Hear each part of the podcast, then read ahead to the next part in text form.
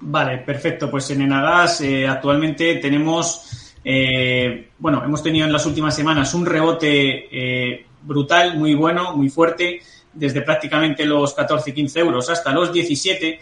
El problema viene en que la media de, la, de medio largo plazo, de 30, semanas, de 30 sesiones en semanal, está girada a la baja y precisamente a donde ha llegado el precio es a, dicha, a dicha media desde ahí le está costando muchísimo mejorar y empieza a verse mmm, dañada en el aspecto técnico otra vez en el muy corto plazo.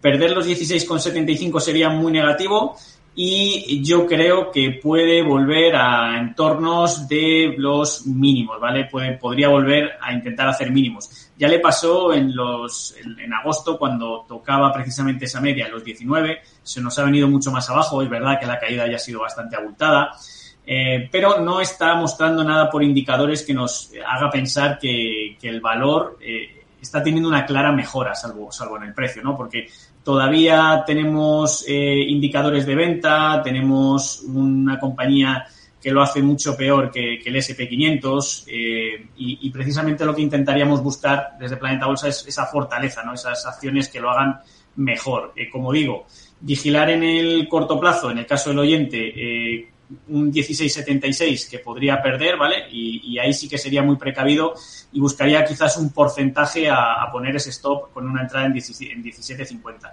Mm. Y muy positivo o más positivo si superar los 17,90.